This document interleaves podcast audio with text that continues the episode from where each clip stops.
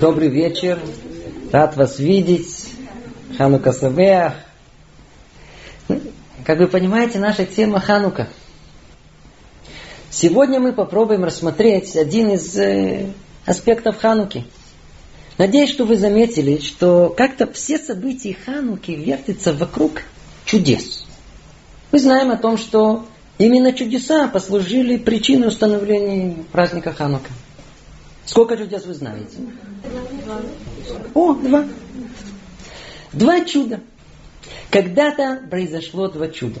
Одно – это чудо горения масла восьми дней, а второе – это чудо военной победы горских повстанцев над, э, над великой супердержавой. Напомню в одном слове, в первом случае трехлетнее восстание, которое подняли Хашманаим, одно единственное семейство, в конечном итоге оно привело к освобождению храма от греческого захвата. Евреи тут же хотели восстановить работу в храме, но чтобы зажечь минору, нужно было масло. А его, увы, уже не было. И только после необыкновенных поисков нашелся чудом один единственный кувшинчик с неоскверненным маслом. Новый. Масло в нем должно хватать было только на один день. А приготовить чистое масло э, занимало 8 дней. Здравый смысл подсказывал, что если зажечь на один день, то на следующий день света в храме уже не будет. Зажечь и погасить э, могло задеть мораль войска и народа в целом. И тем не менее, еврейские мудрецы приняли решение, нужно поступать по законам Торы и вопреки природе зажечь минор. И вот тут и случилось великое чудо. Масло не выгорело ни к концу первого дня, ни к концу второго, ни третьего, ни четвертого. Восемь дней горел необыкновенный огонь. Вот это поразило всех. И в память об этом событии мудрецы повелели каждый год в это время провозгласить об этом чуде, так, чтобы все знали. Поэтому мы и зажигаем вне дома, так, чтобы все видели при всем народе огни нашей хануки. Другое чудо, о котором мы слышим меньше, это невероятная победа малочисленной, необученной, непрофессиональной группы еврейских повстанцев против огромной вооруженной профессиональной армии греческой супердержавы. Вот в память об этом чуде мудрецы постановили произносить в синагоге восхваление Алель и добавили к молитве Шманайсры 18 специальную вставку Алянисим. Ну, ну, кто разбирается, знает, о чем речь идет. Интересно, что чудо, которое произошло внутри храма, мудрецы обязали нас обнародовать снаружи, чтобы все видели. Поэтому оно так широко известно. А чудо победы слабых над сильными, которое произошло снаружи на поле битвы, это празднуется внутри, внутри синагоги. Поэтому, если кто-то туда не сильно захаживает, то об этом даже и не слышал. А почему так? Почему все наоборот? Ну, попробуем это выяснить. Заодно, так как сказано благословение на зажигании ханукальных свечей, делающие чудеса в Ните во времени этом, то есть сейчас, надо выяснить, в чем актуальность чудес и для нас. Итак, весь праздник Ханука, он вертится вокруг чудес. Мы празднуем чудеса Хануки. А. То есть до этого момента все очень хорошо, все сидят, слушают фольклор, традиции, очень хорошо. Все согласны, а что, что нужно делать? Что, надо есть что-то? Я, пожалуйста, что Мы все сидим совершенно спокойно. Да слушаем же. Слушаем, как будто чудеса это часть нашей жизни. Даже если спросить э, человека на улице, а вы верите в чудеса? Он ответит, вы имеете в виду лота? Бывает. Может быть. В основном понятие чуда у нас связаны с надеждой. Вы к экзамену готовились? Нет. А на что же вы надеетесь?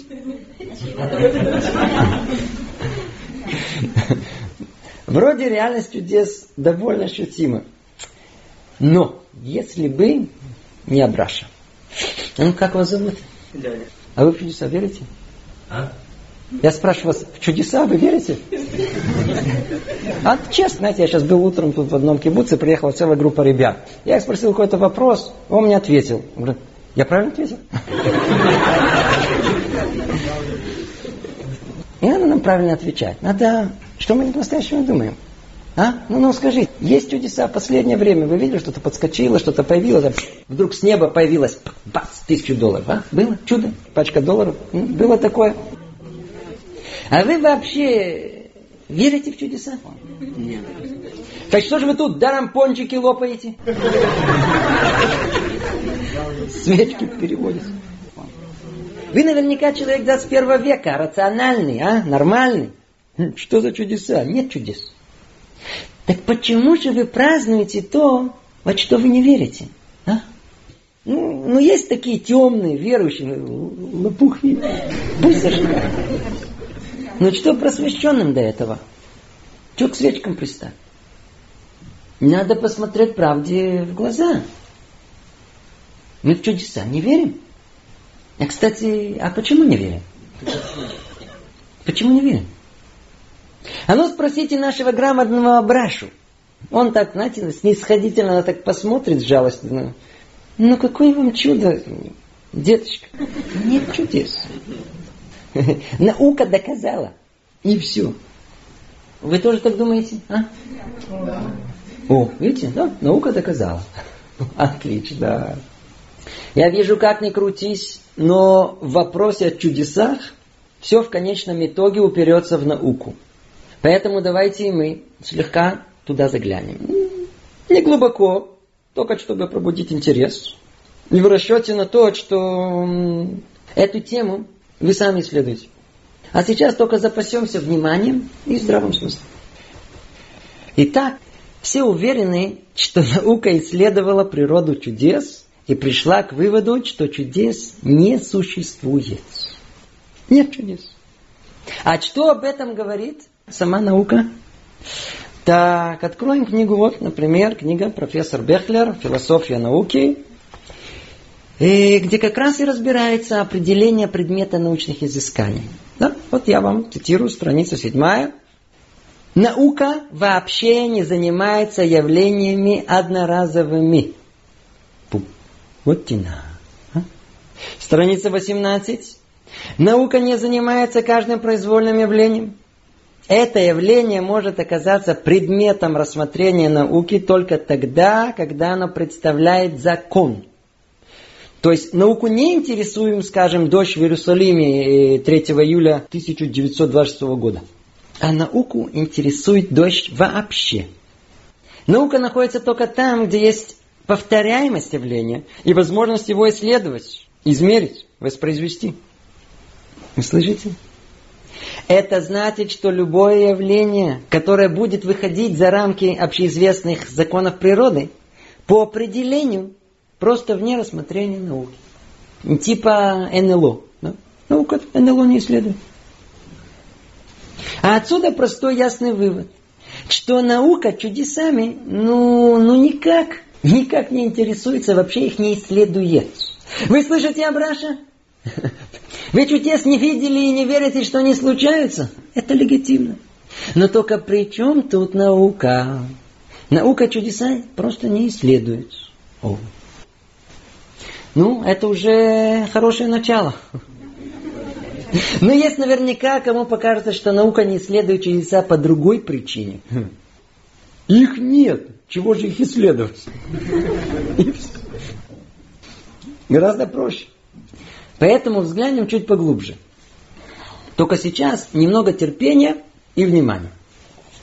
Все мы со школьной скамьи, точнее еще со времен тех самых древних греков, были воспитаны на понимании того, что мир вокруг нас построен по законам природы.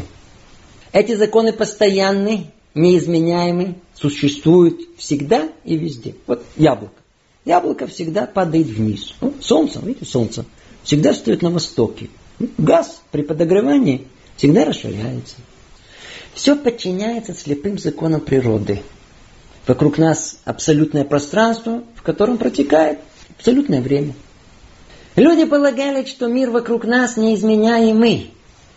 Это и позволяет науке его исследовать, а заодно и предсказать. Вот в таком мире, если известны начальные условия системы, можно использовать законы природы, предсказать ее, конечно, состояние. Это мир, где все можно рассчитать и предвидеть. Вот такое представление о мире, вот такая философская доктрина, она известна под названием детерминизм. Тут все определено. Ну и что вам сказать? Правы были греки. Действительно, с таким пониманием мира, вот в таком просвеченном мире, в реальности детерминизма, э, там действительно нет места чудесам. Исключение из правил, всякого отклонения от закона. А если даже предположить, что какое-то новое там явление природы все-таки случается, ну, это просто пока еще не, не познанное, неизведанное. Но все узнаем. Все в рамках природы. Вроде бы отлично. Нет чудес. Вот так мы и живем, а? Но с тех пор прошло много времени, и наука уже продвинулась. И уже чуть ли не столетие прошло с тех пор. Альберт Эйнштейн и Нильс Бор поменяли все наши представления об окружающем мире. Ну, в одном предложении, не пугайтесь, в одном предложении. Физическая вселенная существует, утверждают они, но не в детерминистичной форме, а скорее как набор вероятностей или возможностей. Ну, чуть объясним. Экспериментальные исследования свойства частиц, микрочастиц, ну, атом, электронов, ядра, фотон, они показали, что точность определения их динамических переменных, как то координат, кинетической энергии, импульсов, они и так далее, они ограничены. И регулируется принципом неопределенности Гейзенберга. Понятно? Скажем проще. В квантовой механике известен закон, его называют принцип неопределенности. Что это такое? Оказывается, что невозможно одновременно измерить массу и скорость элементарной частицы. То есть принципиально невозможно определить одновременно из желаемой степени точности координаты и импульсы, время и энергии. Смысл этого, что нет более возможности установить на основе наблюдения природного явления, что может произойти. А возможно только определить, какова вероятность того, что это может произойти. О, вот это революция. Вы слышите, еще раз скажем? Это не как раньше думали, что, что, что можно все определить. Современная наука говорит о том, что можно определить только какова вероятность того, что это может произойти. И это не связано с э, ограниченной разрешающей способностью приборов или там э, отсталостью техники эксперимента. Это отражает фундаментальный закон природы. Ну, природа оказалась капризной дамой и своих секретов до конца не раскрывает. Свое время, в первой четверти 20 века, это открытие произвело настоящий шок в научных кругах. Ведь когда выясняется, что где-то что-то не подчиняется привычным правилам и противоречит нашим интуитивным понятиям о мире, нас это не просто удивляет, шокирует.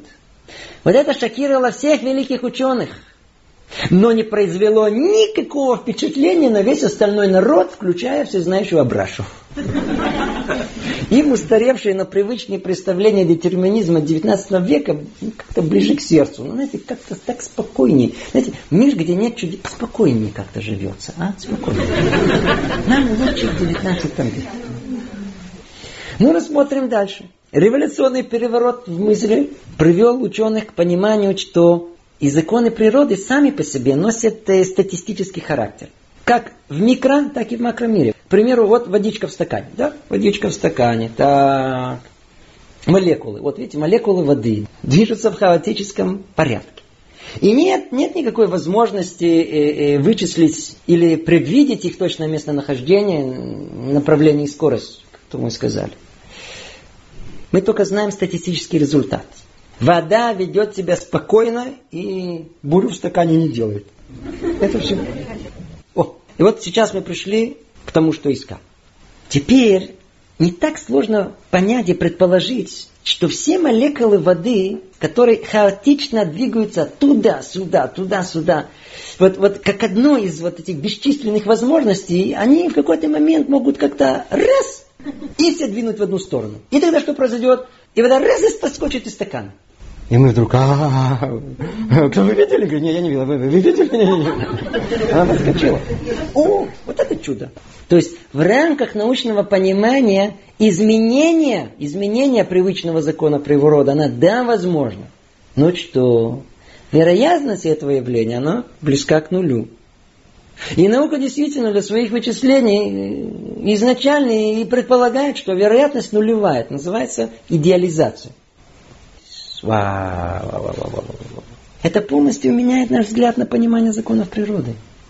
Получается, что те самые законы, которые, которые Абраша процентов уверен, что существуют, они действительно существуют, но только у него в голове, но не в природе. В природе существуют только явления, которые многократно повторялись до сих пор. То есть, в точности мы знаем только то, что исследовали в прошлом.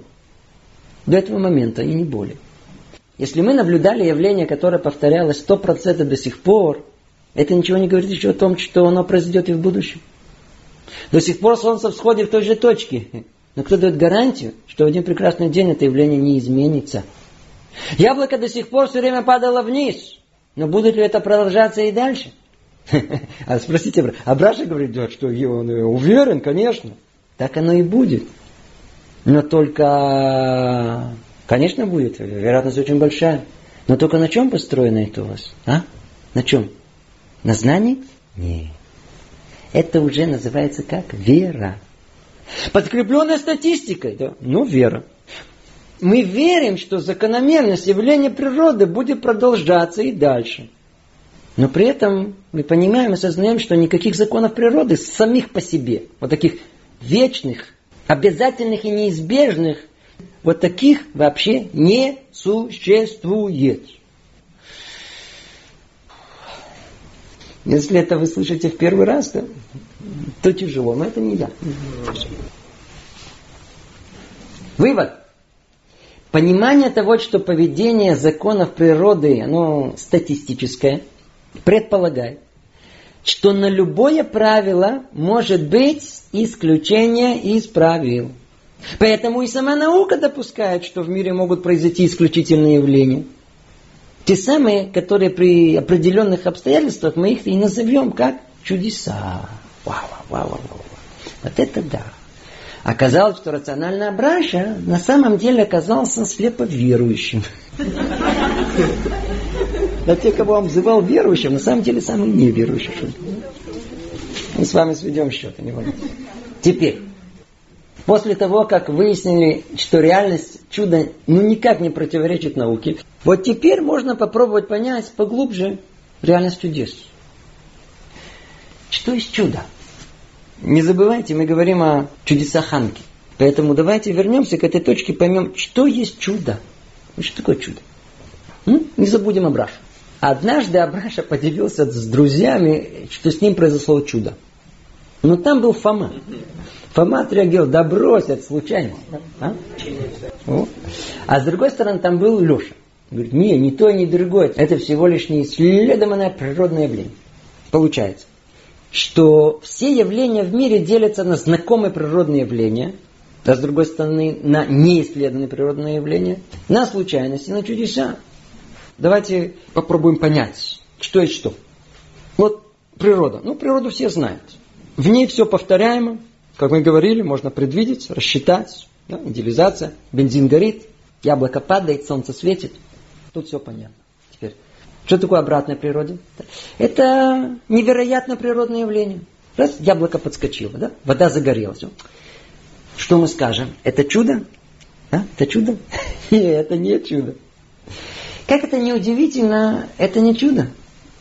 Но на языке Тары этому есть другое слово. Да? Чудо это нес, а это называется пеле. Пеле. Невероятное природное явление. Что это такое? Э, предположим, что однажды Абраша увидел, скажем, своими глазами, как огромный, такой, знаете, огромный камень такой сорвался с горы, перевернулся, понесся вниз, и прежде чем грохнуться на землю, завис в воздухе. Вы видели, вы видели, смотрите, смотрите, все. А! Что это такое? Как вы это назовете? Аномалия. О, это не называется. У нас на нашем языке это называется пеле. Это пеле. Невероятное явление. Аномалия. А, а, а спросите, а почему не чудо? Потому что это невероятное явление ничего само по себе не значит. Оно никак не влияет ни на кого, ни на что. Если подобное и произойдет, еще раз, ну, скажут совпадение. Третий, ну, закономерность. Его опишут. Да, бывает, да, бывает. Аномалия была исследована Академией. Это, знаете, это как чудо воды. Воду пьете? Воду пьете, вы не знаете о том, что это самое большое чудо. Точнее, пеле. Как вы сказали, это пеле э, воды. Все вещества при нагревании линейно расширяются. А при охлаждении точно так же сжимаются. Ну, все, кроме воды. Вот если воду охлаждать, то она тоже начинает сжиматься. Она сжимается, сжимается. Но как только подходит к 4 градусам, бац, зависла. И вместо того, чтобы сжиматься, начинает расширяться. Вау, аномалия. Ну и как вы думаете, отнеслись к этому? Да. Смотрите, аномалия, нехорошо. Это, вопреки законам природы. Да, да, что сделали? Ее описали. Как только описали, успокоились. Это уже закон природы. Да, это уже тоже сказано. Теперь, поэтому, если эта глыба, она все время она падает и зависает, то, по-видимому, по-видимому, так и должно быть. Вот это, это пеле. Теперь вопрос, когда же пеле превратится в чудо? А? Тогда, когда, как в том примере, глыба сорвалась с горы и понесла вниз и зависла над Абрашиной головой. Вау! То есть Абраша должен был получить по голове большой, очень большой привет свыше. Можно сказать, навсегда. Да. Он остался жив, но остался с приветом. И не получил. Да. Вот это чудо. Это уже не удивительное событие, это чудо. То есть чудо мы называем невероятное событие, которое имеет смысл. Оно целенаправленно. Это понятие чуда в области природных явлений. Но есть область другая. Область природных событий. Это уже мир статистики. Это мир немного другой. Мы его не так замечаем, ну и тут царит порядок и закономерность. А что закономерно? Закономерно, что мы не выигрываем в лото. Закономерно. Что еще закономерно? Закономерно, что, например, не со всеми в одно и то же время происходит несчастье. Но иногда происходят события вопреки ожидаемому. Как мы их называем? А? Случайность. Случайность. Случайность относится к статистическим явлениям природы. Ожидали одно, получили другое. Хм, вот тена, вот выиграл в лото. Посмотри. Получается, что есть закономерность, а обратно этому явлению случайность. Но это еще не чудо. Что же есть чудо? К примеру, Абраша поднес граненый стакан с водой к рту, и вдруг он выпал из рук и сорвался, упал на пол. Ну, Абраша стал оправдываться, мол, случайно. Всякое бывает, да, да, бывает, случайно.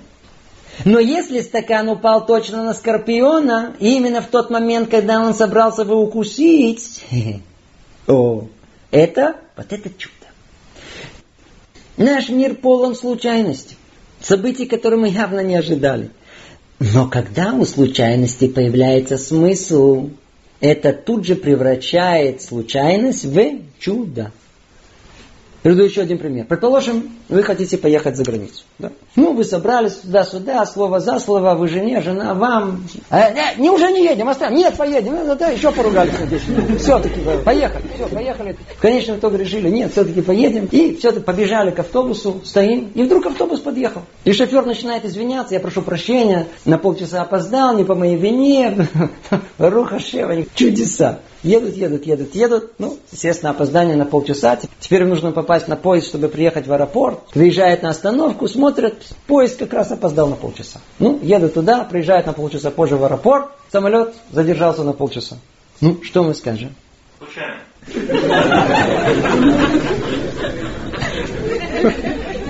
Так, хорошо, хорошо. Так, случайно. Случайно, хорошо. Ну, теперь слушайте внимательно. Слушайте внимательно. А ну вы помните разбитую шутку? Э, вот как раз тут случайно в кустах оказался рояль, и я вам сейчас сыграю симфонию Чайковского. Помните эту шутку? А почему это смешит нас? А? Почему это смешно? Потому что хотелось выдать запланированное за случайное. О, Я вам расскажу еще один старый анекдот. Идет суд. Подсудимый, расскажите, как было дело. Встает подсудимый, говорит так. Я стою на базаре, никого не трогаю. Чищу ножичком апельсину. И идет пострадавший. Подскальзывается на шкурке и падает прямо на ножичек. И так восемь раз. А почему это смешно? Подсудимый хочет сказать, что он не планировал это событие. Оно произошло случайно. Я не виноват. Он сам упал на восемь раз на ножичек. Это не я, без причины, случайно. А, а почему же нам от этого смешно? Потому что это не может быть. Ну, один раз упал на ножичек, ну, ну случайно. Может быть. Два раза, ну, невозможно, ну, как э, совпадением. Но восемь раз подряд случайность. Это называется как закономерность. А что значит закономерность? Это может произойти только преднамеренно. То есть, когда за этим стоит какая-то направляющая сила. Вот поэтому мы называем чудом. Явление с точки зрения статистики вероятности совершенно невероятное. И оно происходит. Оно не может нести случайный характер. А ну повторим это снова. Скажите, у случайности есть причина? Нет, по словам случайности. У случайного события нет причины, поэтому мы и называем его как случайным. Нет причины. Нету случайности направляющей руки. Но когда мы видим, что случайное событие, вероятность которого крайне низка, происходит точно в нужный момент времени и точно в нужное место, то есть оно целесообразно, то понимаем, что оно не могло произойти случайно. И до такой степени понимаем, что попытка представить это как случайность вызывает у нас смех. Не так восемь раз. Поэтому мы это и называем чудом. Итак, чудо это событие или явление, которое происходит, несмотря на то, что вероятность, что оно может произойти, крайне низка. И оно несет в себе цель и смысл. У случайности нет причин, нет направляющей силы, а у чуда есть. За чудом стоит какая-то причина, какая-то сила. Другими словами, кто-то планирует чудо. Никто, а что? Извиняюсь, наоборот, не что-то, а кто-то. Что-то не может планировать, оно, это что-то самоуправляемо. Нужен кто-то. Ну, теперь напрашивается вопрос, кто стоит за чудом?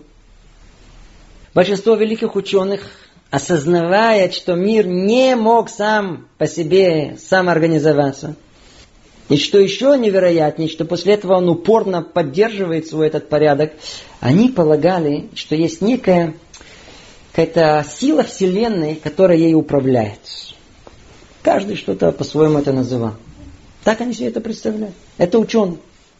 А евреи же утверждали, что они в курсе, как эту силу зовут, и даже получили от нее непосредственное объяснение, для чего, сотворив постоянство в природе, необходимо время от времени его отменить.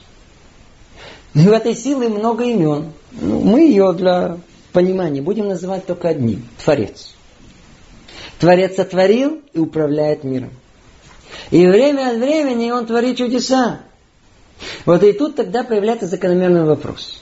А для чего Творцу делать чудеса? В чем их смысл? М? В чем смысл чуда? Ну, заметим, у всего в этом мире есть свой смысл и цель. У постоянства природы скрыть присутствие Творца. У неожиданного чуда раскрыть его присутствие.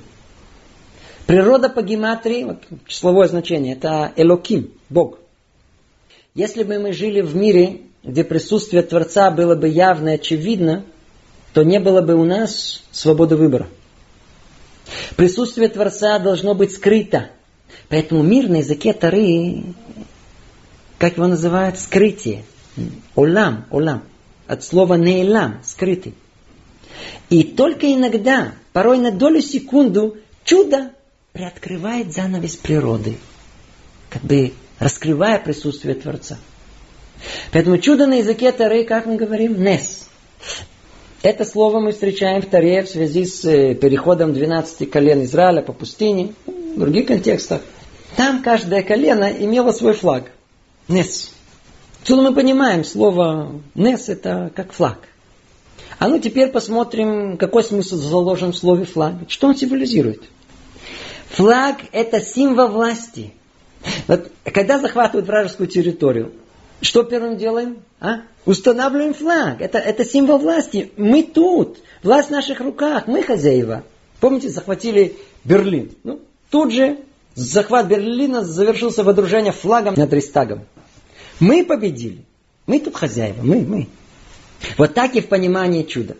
Нес, Нес, чудо, это флаг Творца. Когда Творец совершает чудо, это открытое проявление Его присутствия. Он тут, в этом месте, Он явно правит.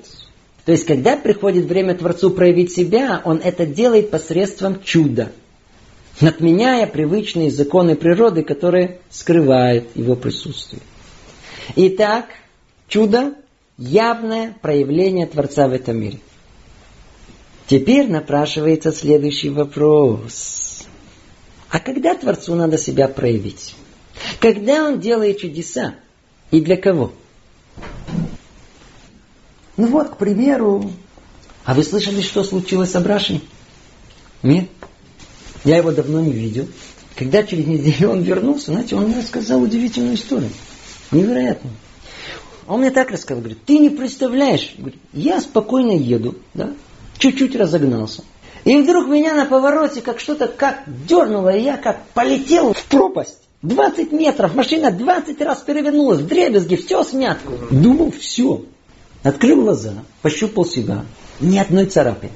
А, какое чудо. Спасибо Богу, что спас меня, как Он меня любит, как Он за мной следит. Какое чудо произошло, а? Теперь я хочу вас спросить. А, скажите мне. Вот скажите, скажите. А Бог э, любит Абрашу? Да. Чудо? Сделал ему чудо. Но только можно по-еврейски тут чуть-чуть спросить, если можно.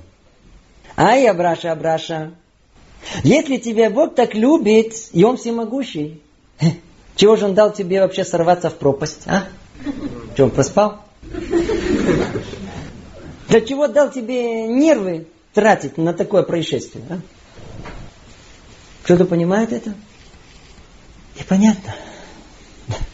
Так почему же любовь Творца, его спасение проявляется в такой странной форме? О, давайте попробуем это понять поглубже. Давайте посмотрим на чудеса. Ну, к примеру, чудеса, которые происходили при выходе евреев из Египта. Я надеюсь, вы помните все события происходящего. Как там было дело? Евреи попали в рабство Египта. И всесильный Творец э, заступился за своих и побил этих э, египтян. Они не хотели отпускать евреев. Евреи бедные хотели пойти Тору получить, а египтяне их не пускали. И всемогущий взял, побил, побил этих самых, побил египтян. Теперь они просто были упорные, упрямые такие. Пришлось их 10 раз бить. Всесильный Творец сделал 10 чудес. Послал на них 10 казней. Вай, вай, вай, вай, вай. И воду в кровь превратил, лягушек в шею на них наслал, болезни, град с огнем. Все, чтобы их упрямство было разбито. Ну, теперь спросим вопрос. Скажите, а он не мог вывернуть фараону мозги на 150 градусов? Ну, всякое бывает, знаете, чтобы, в принципе, это незаметно так, знаете. Фараон такой в приступе самодурства сам выгнал бы евреев из Египта. Это все так просто. Чик, все. Мог, да? Конечно, мог, но не сделал. Почему? Вот тут начинаем подбираться к сути. Вот внешне все выглядит так, что Творец наказывает египтян из-за евреев. А? Мол, заступился за своих. Но на самом деле тут смысл совсем в другом. Невероятные казни произошли не для наказания египтян, а для встряхивания, пробуждения самих евреев. А ну давайте объясним. Вот что представляла собой страна, где евреи жили? Египет. Египет тех дней был государственным и культурным центром мира. Надеюсь, что вы знаете историческую канву происходящего. Египтяне обладали колоссальной, давным-давно несуществующей мудростью. Словно ее называем духовная технология. Египтяне верили в силы природы и понимали их духовные корни. Как результат, они могли воздействовать на природу и использовать для своих нужд. Мы бы это назвали колдовством. И э, то же самое в своей примитивной форме происходит сегодня, в наше время. Мы тоже пользуемся природой, но посредством материальной технологии, уже с другой стороны. Они же умели через духовный корень воздействовать на материальный. Как вы понимаете, это был колоссальный прогресс. Они во многом властвовали над природой. Это было так притягательно. И кто же первый решил все это поддержать и приобщиться, а? Евреи, как всегда, были первые. Но, как и любой человеческий прогресс, он тянет за собой и все человеческие прегрешения. И евреи так увлеклись египетской жизнью, что постепенно спустились во все 49 уровней нечистоты, тумы. Они поверили во все египетские представления, поклонялись их башкам. Они даже рабами стали добровольно. И кроме нескольких деталей быта, стали во всем похожи на египтян. О, теперь Творец смотрит и говорит, а вот этому народу я что, Тору дам? Вот этим, вот этим, вот этим, вот этим, вот этим, которые не могут оторваться от э, интернета, я в этом то-то Тору буду давать. Прежде надо их как-то отмыть, почистить от рабской веры в природу и в колдовство. Вопрос как? А, вы верите в незыблемость природы, а? Таблица Менделеева? Вещества неизменимы. Сейчас получите казнь. Превратим на ваших глазах неорганическую материю, воду, в органическую кровь. Бум! Разбили первое представление. Но это только для начала. Это еще не все. Ну, дальше что? Вы верите слепо в биологию? Ну, возьмемся за лягушек. И покажем, что биология не существует. Только, правильно поймите, это не то, что биология не верна. Она верна, но столько времени, сколько Творец этого желает. А, кстати, чего прилепились к лягушке, а? Лягушка – одно из самых примитивных животных. У нее одни врожденные инстинкты. Поэтому она вообще не поддается дрессировке. И у них, как безусловный рефлекс, они всегда инстинктивно убегают от человека, еще больше от огня. И вдруг, вопреки самому сильному инстинкту самосохранения, лягушка вдруг начинает прыгать в огонь, в рот человека. Только египтян раз открыл рот, ему раз и лягушка запрыгнула. Что тут происходит? А, вы верите в биологию? А, в биологию верите? Нет биологии. Вот так каждая казнь была призвана разбить их слепую веру в законы природы и колдовства. Так Рабейну Бахья объясняет все десять казней. Каждая казнь должна была вытащить из сердца евреев еще какого-то башка. Только так можно было освободить еврея от заблуждений и чужих представлений.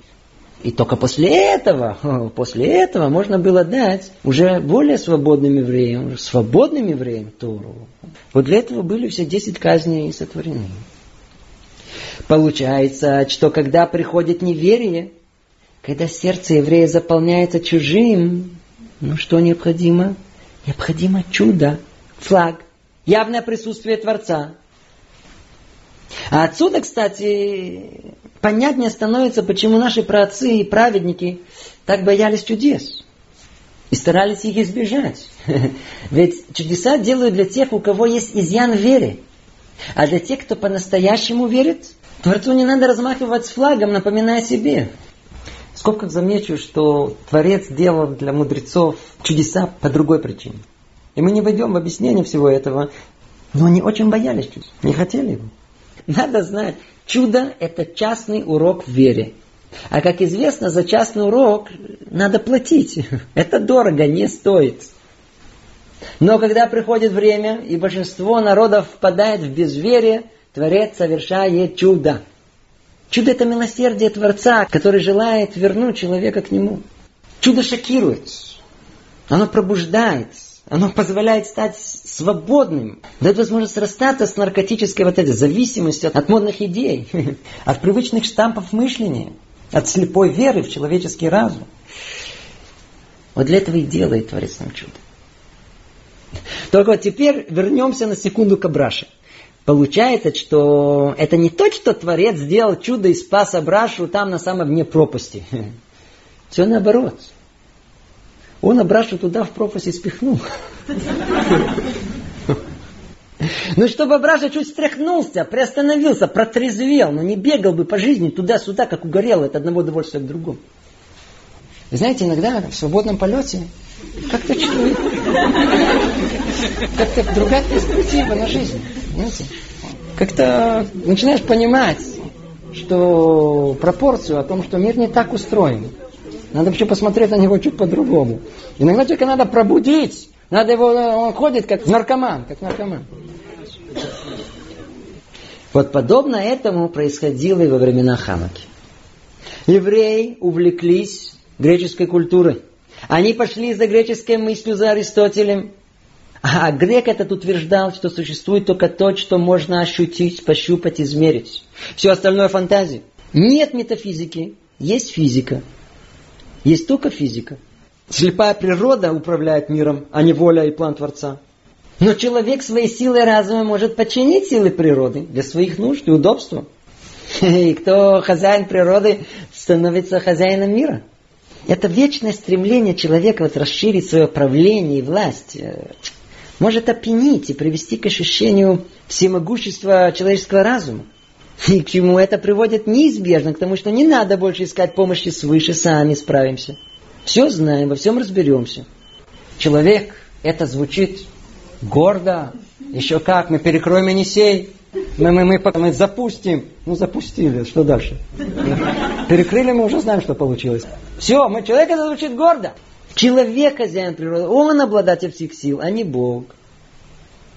Вот в таком видении мира есть место только законам природы. Максимум, ну, что-то может произойти случайно. Но чудо никак. Древние греки не верили в чудеса. Они верили в природу и в случайности. Ну, если так греки, а мы что, хуже, сказала Браша?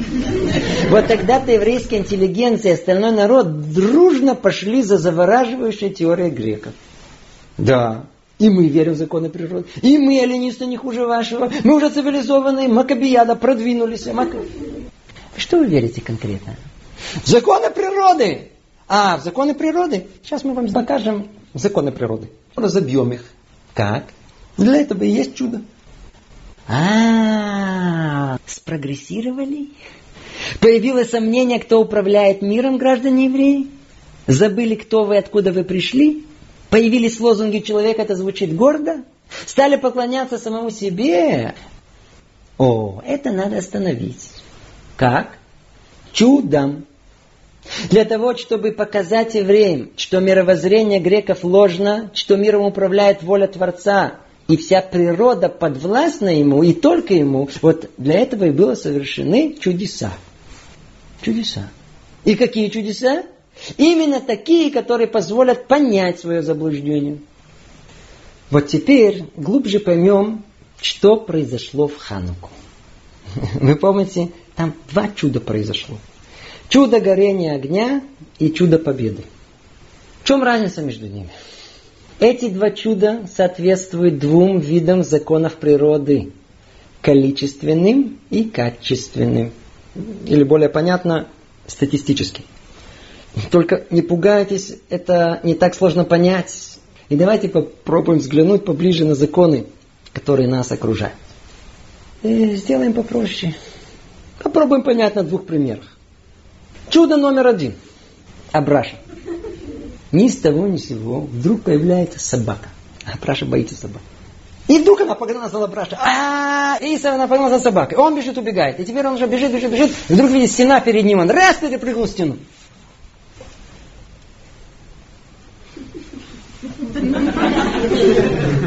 Он смотрит. шесть метров. Без шеста. Вау. Это, это даже не рекорд, это чудо. Даже с поправкой на собачку. Это одно чудо. Какое? Количество. А вот пример чуда другого рода. Так, Кабраша спокойно идет. Вдруг появляется дворняжка. Она раз погналась за ним. А? Кабраша побежал, помчался изо всех сил, и перед ним стена. Все, не перепрыгнуть, конец, капут. И именно в этот момент, когда собачка должна была вцепиться в него, из-за угла мирно вышла такая хрупкая дамочка с таким с огромным огромным свирепым рейтвалером таком на тонком поводке. Тихо так выходит, такой, я вижу, для вас это неубедительно. Ну, возьмем другой пример. Э, скажем, Абраша потерял кошелек в незнакомом районе. И у него ничего нету. Никаких средств, не уехать, не позвонить. Но Абраша не растерялся. Значит, что он сделал? Он стал молиться. Ребеночек, Творец этого мира, помоги мне. И что произошло? Вдруг Абраша, именно в этот момент, именно на этом месте, вдруг он видит, что э, валяется 100 долларов. Ну, скажите, это не чудо? Теперь давайте объясним, что мы имеем в виду. Что мы имеем в виду? Первый вид чуда полностью противоречит количественным законам природы.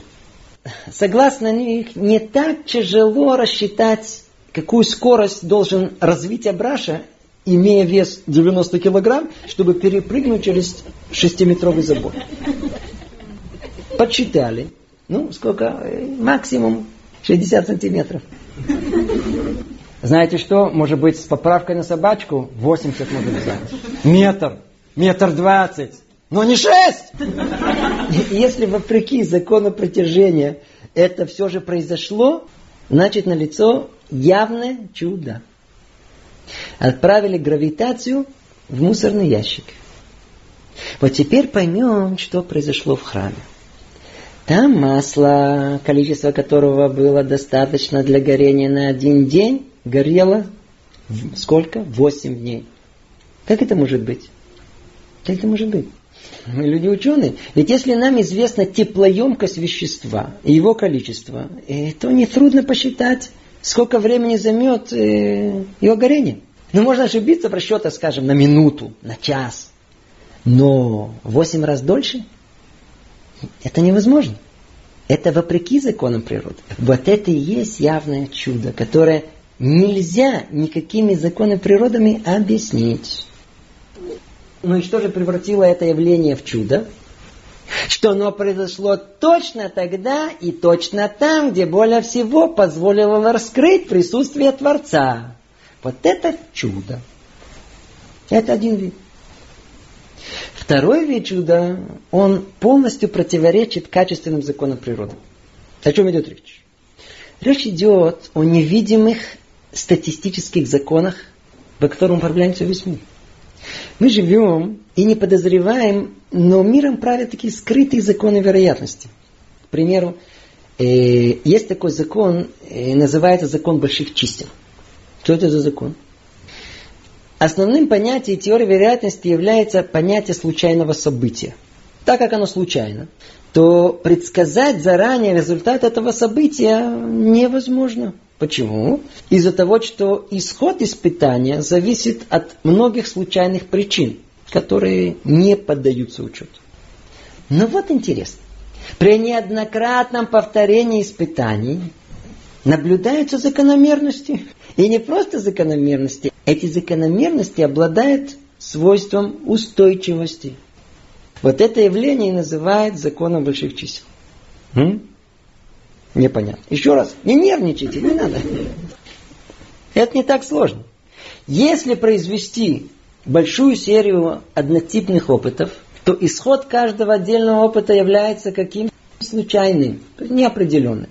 Однако, несмотря на это, средний результат всей серии опытов утрачивает случайный характер и становится закономерным.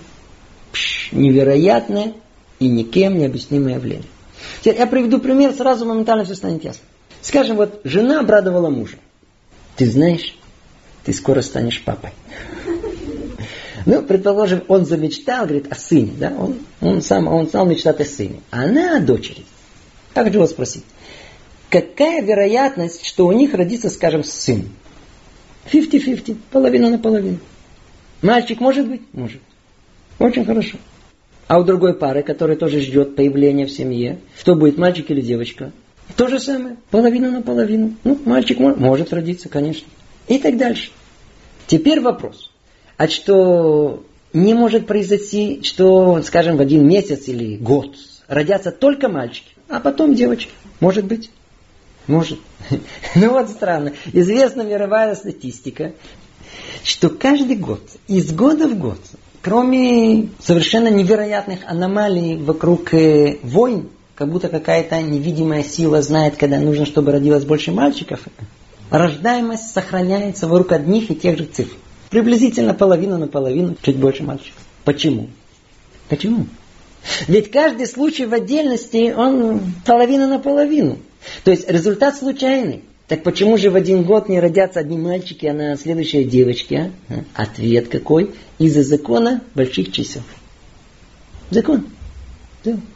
А тут мне случайно попалось э, э, несколько строк публикации Статистического бюро России за 1995 год. Я, с вашего позволения, вам процитирую. Написано так.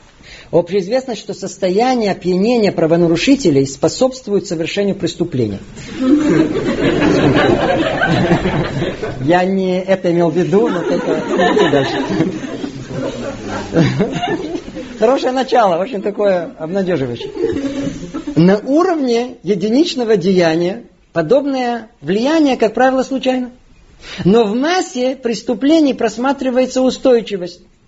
Например, в общем числе выявленных преступников 39% совершили преступления в состоянии алкогольного опьянения.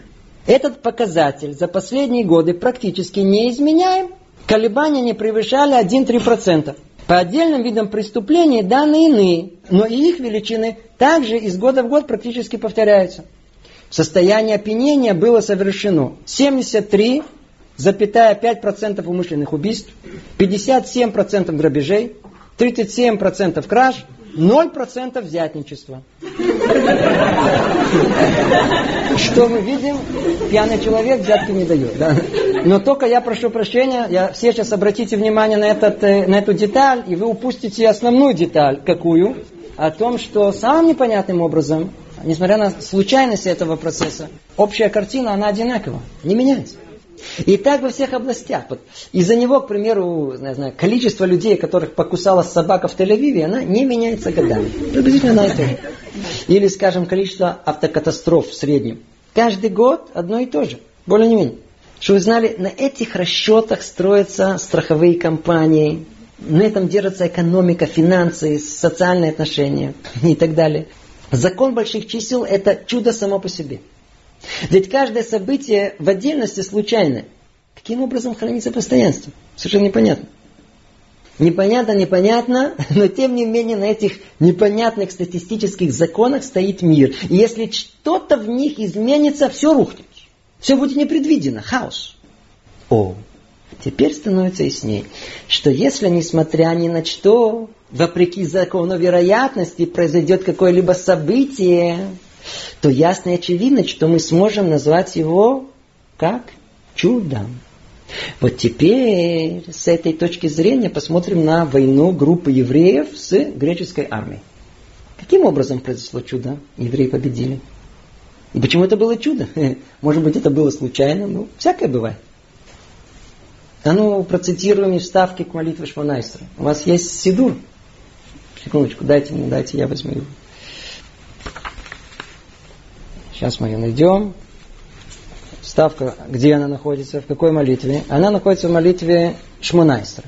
Теперь вставку эту мы читаем так. Вот она так звучит, я вам сразу ее говорю на русском языке. «Отдал сильных в руки слабых, многочисленных в руки немногих, нечистых в руки чистых, злодеев в руки праведных, злоумышленников в руки тех, кто изучает Тору твою». Да, а ну давайте почитаем. Давайте так. Первое, первое что тут сказано, отдал сильным в руки слабых. А ну скажите, такое бывает? А? Бывает такой, что такой слабак, тонкий такой, вешалку напоминает. Он побил культуриста. А? Не бывает, нахуй. Не бывает. Ну что, ну, ну вы скажете, что не, не было в мире, что слабые побеждали сильных, скажем, из-за девушки в кино. Не бывает, а? Знаете что, согласимся, бывает. Да, исключение из правил. Ну что, вероятность этого крайне, крайне низкая. Но, но бывает. То, это первое. Второе. Многочисленные в руки немногих.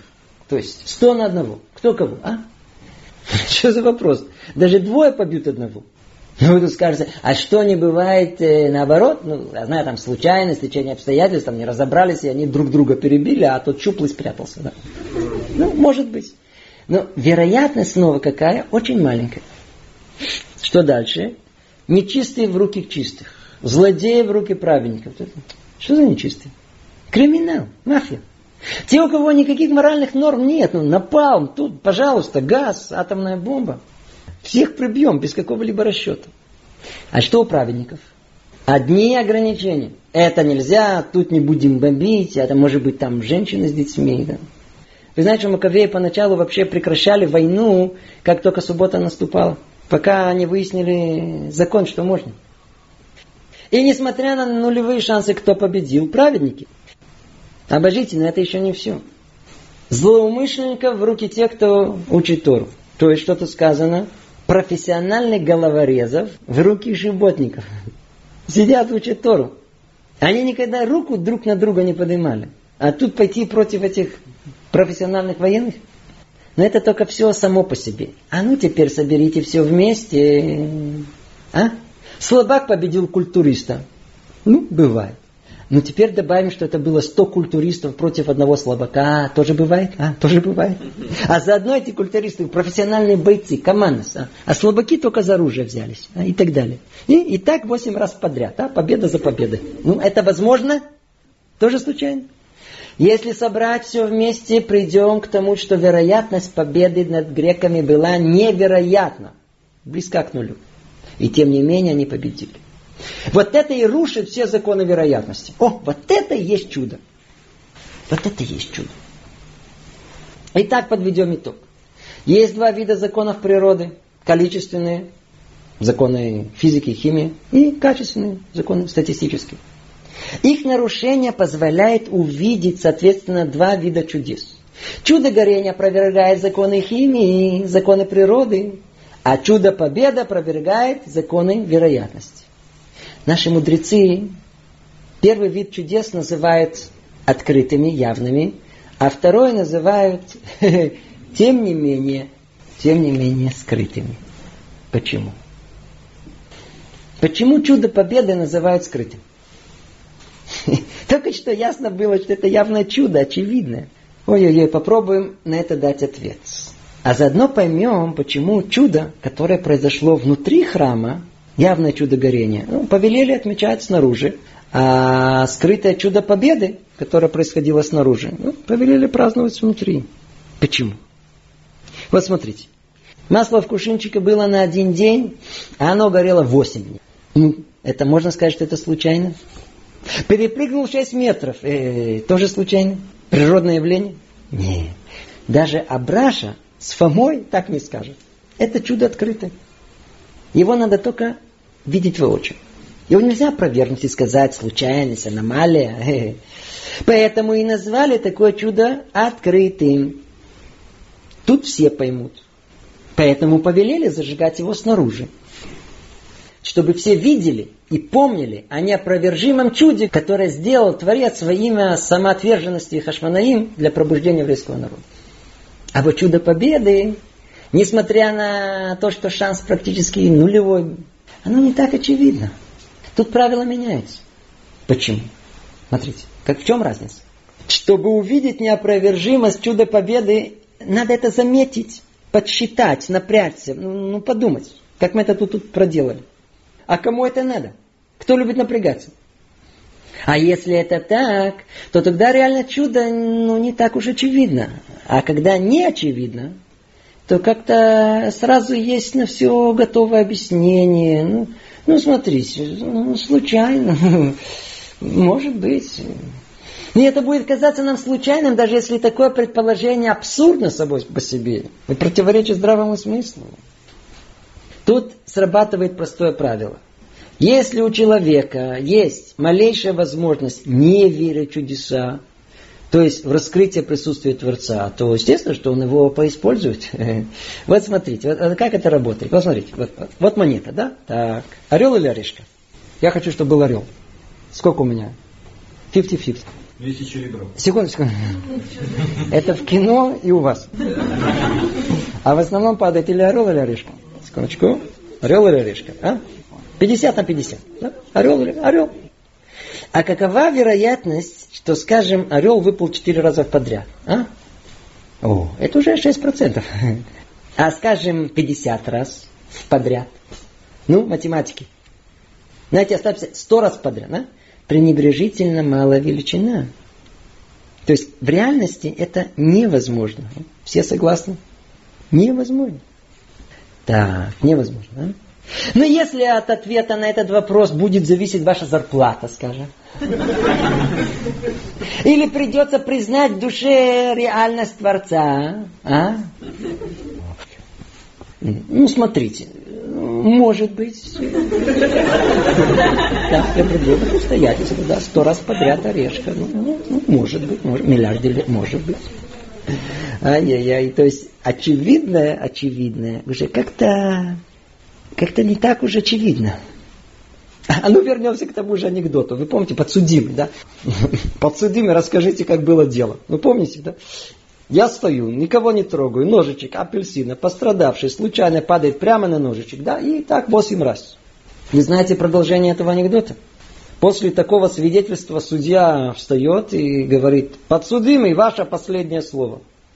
Десять тысяч и ни копейки больше.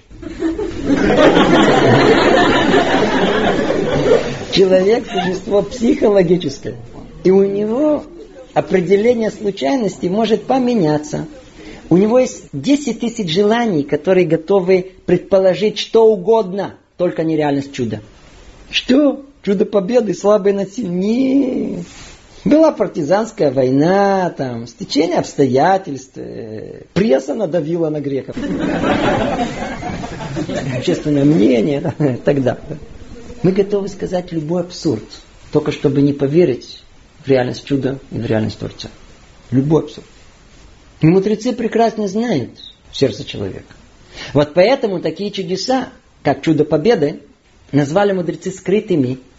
Поэтому постановили их праздновать внутри синагоги, ну, в молитвы и восхвалении. Да? Все равно Абраша своему ничего не поймут.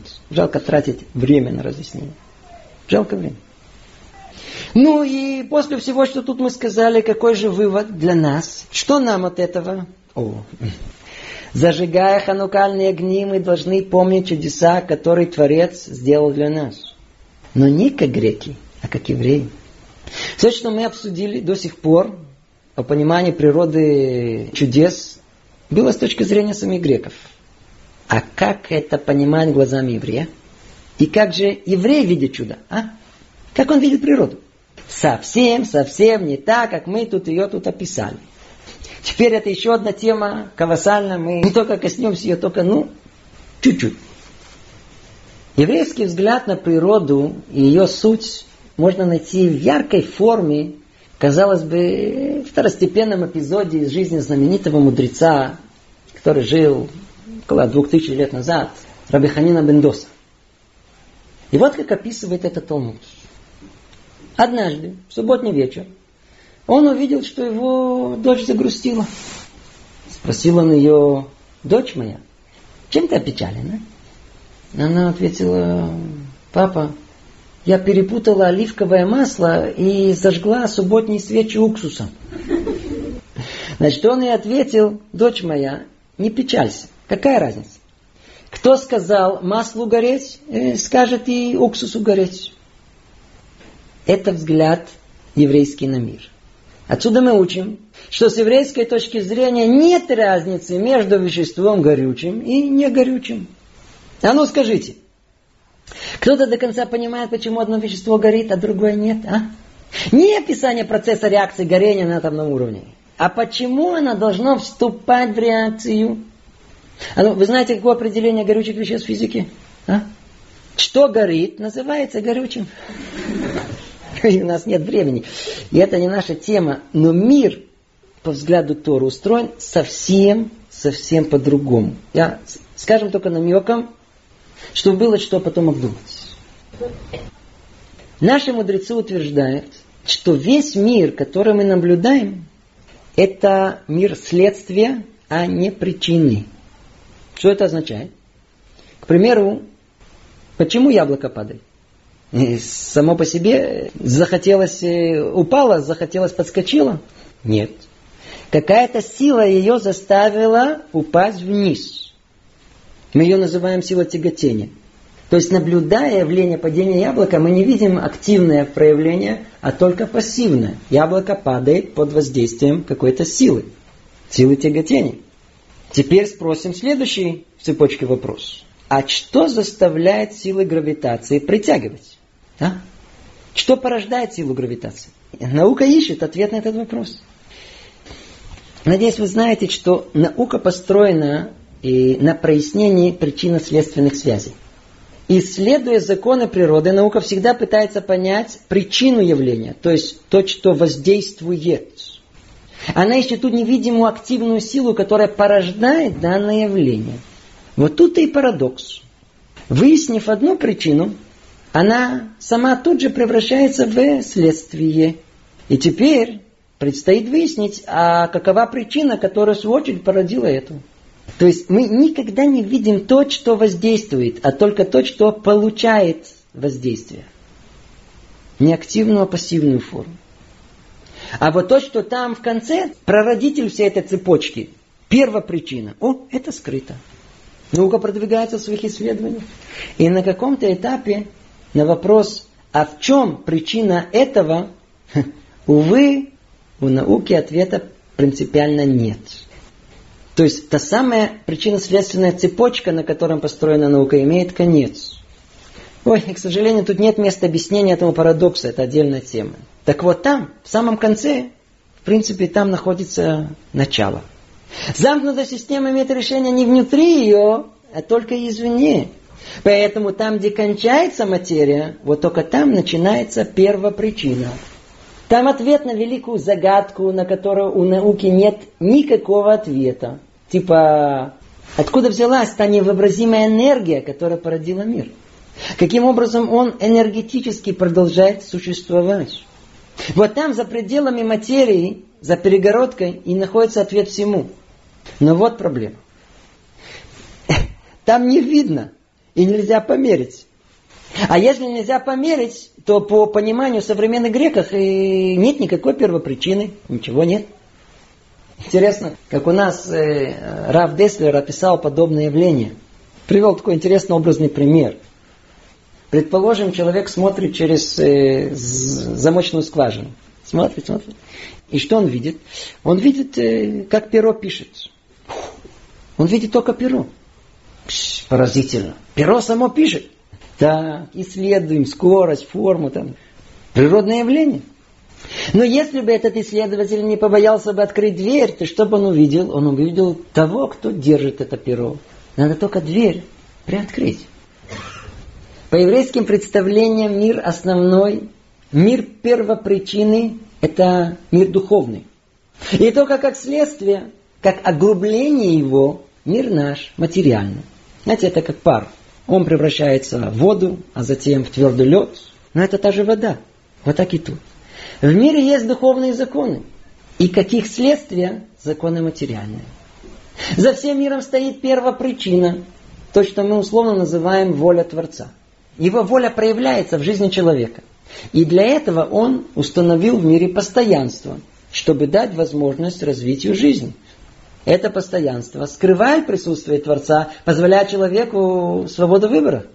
Кстати, представьте, что знакомые нам законы природы переменны, да, они меняются, они не постоянны. А? Это может быть крайне смешно, если бы могли остаться в живых те, кто будут смеяться. В мире должно быть постоянство. И так же, как постоянство этих законов, точнее их повторяемость, были установлены в момент творения – Точно так же они продолжают сотворяться по воле Творца в каждый момент времени. И то, что сейчас стакан упадет вниз, а не подскочит, не волнуйся, это не потому, что существует какой-то слепой закон притяжения сам по себе, обязательный закон, и все. А потому, что в данный момент на это была его воля. Вот тут вокруг этого и понимание всего. Вот по этой причине нет никакой принципиальной разницы между падением предметом вниз или тому, что он подскочит вверх. Потому что так же, как сила притяжения существует каждый момент времени по воле Создателя, так и отклонение от правил происходит по его воле. Фух. Я извиняюсь. Мы пришли тут на что-то легкое, на пончики, а тут пух угодил. Короче, по-еврейски нет никакой разницы между законом природы и чудом. Потому что и то, и другое чудо. Законы природы это тоже чудо. Вот это еврейский взгляд на мир. А разница между ними только в голове человека, но не в реальности. Вот, вот что такое чудо? Вы знаете, что такое чудо? Вот по-еврейски. Природа это чудо. Но какое? К которому мы привыкли с детства. Это условно скрытое чудо. Привыкли. Еще раз, еще раз, еще раз. Попривыкали к нему. Все. Нет чуда. Поэтому у нас его называют скрытым чудом. Но что такое явное чудо? Это то явление, к которому мы просто еще не привыкли. Если яблоки начнут подпрыгивать вверх, то мы вначале жутко удивимся, но постепенно привыкнем. Природа. Объясним это. Знаете, что такое явное чудо в еврейском понимании? А? Это как новые ворота. Уставится, будет на них долго-долго смотреть.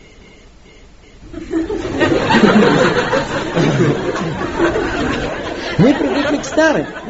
И чтобы напомнить, кто тут хозяин, бац, поменял на новые. О, вот это чудо. Теперь больше поймем случай с Раби Ханином Бедосом.